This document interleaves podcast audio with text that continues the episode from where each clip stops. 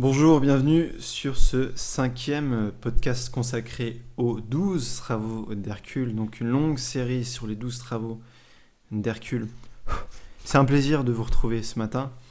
Nous sommes encore avec cette lecture du même livre euh, dont euh, euh, que vous pouvez évidemment vous procurer sur mon site internet directement.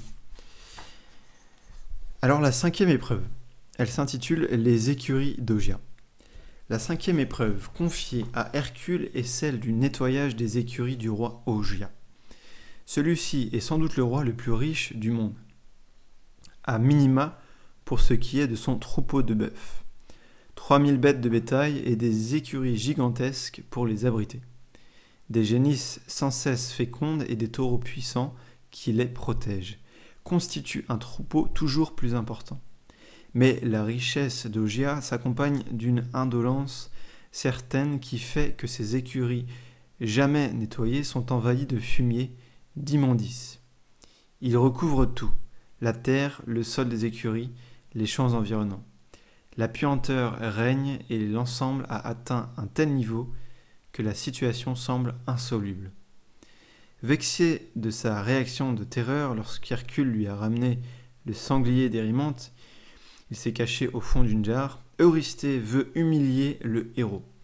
Quoi de mieux que de lui faire faire un travail dégradant de bouvier? Quoi de mieux que d'obliger Hercule à patauger dans les bouses et les excréments des animaux?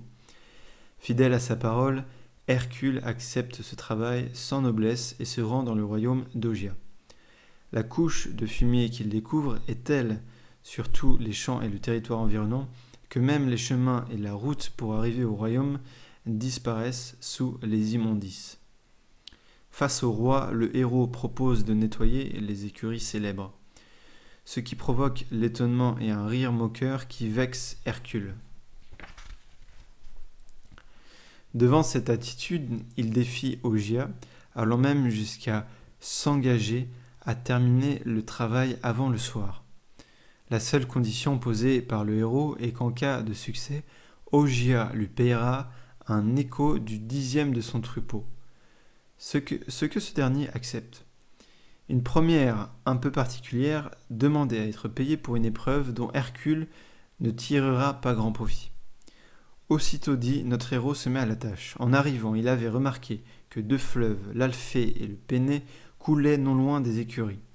Les eaux fécondes de ces fleuves donnant vie aux terres environnantes en les abreuvant à loisir de leur fluide liquide vital, Hercule perce alors des ouvertures dans les murs des écuries et de ses bras puissants creuse des canaux pour dévier les fleuves vers elles.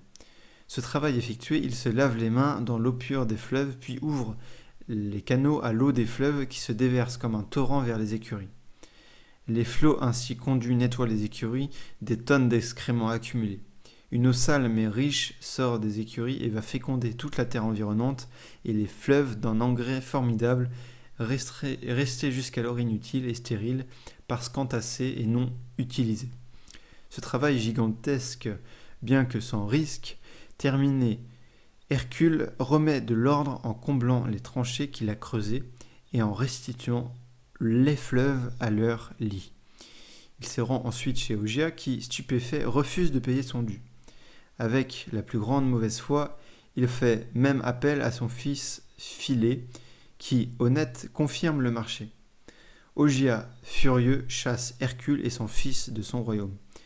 Hercule lui promet vengeance qu'il tiendra plus tard. Sur le chemin du retour vers Mycène, le héros fait halte chez d'Examénos, roi de la cité d'Olénos.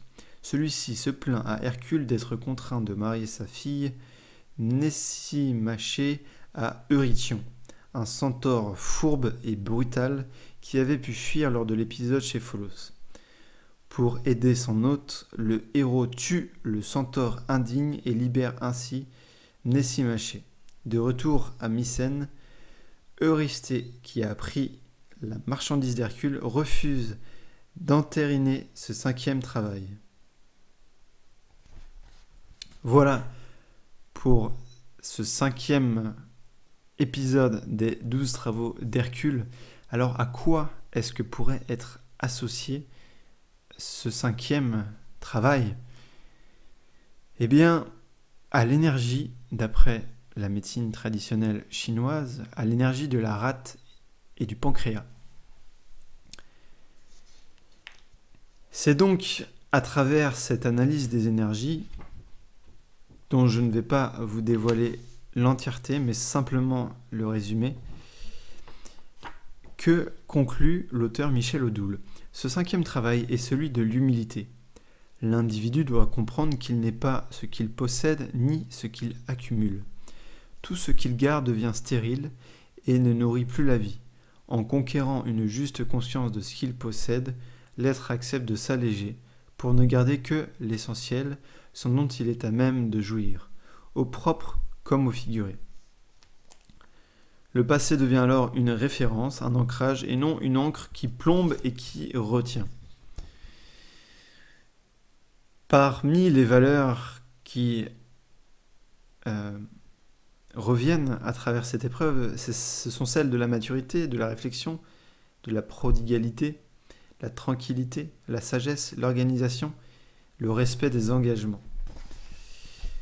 La projection symptomatique sociétale, familiale, les faiblesses à dépasser parmi l'insécurité matérielle, le cynisme, l'avarice, la possessivité, euh, les conflits d'héritage, tout ça est abordé dans le livre de Michel Odoul et dans son œuvre, puisqu'on peut dire que Michel Odoul a énormément œuvré euh, pour mieux comprendre la vie humaine et ses cycles et son fonctionnement.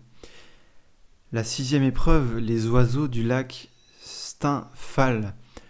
Tout un programme que vous allez découvrir demain en quelques minutes puisque les podcasts durent en moyenne 7 euh, minutes, ce qui est assez court finalement pour se nourrir, mais je dirais suffisant tellement l'intensité, le, contenu est de qualité.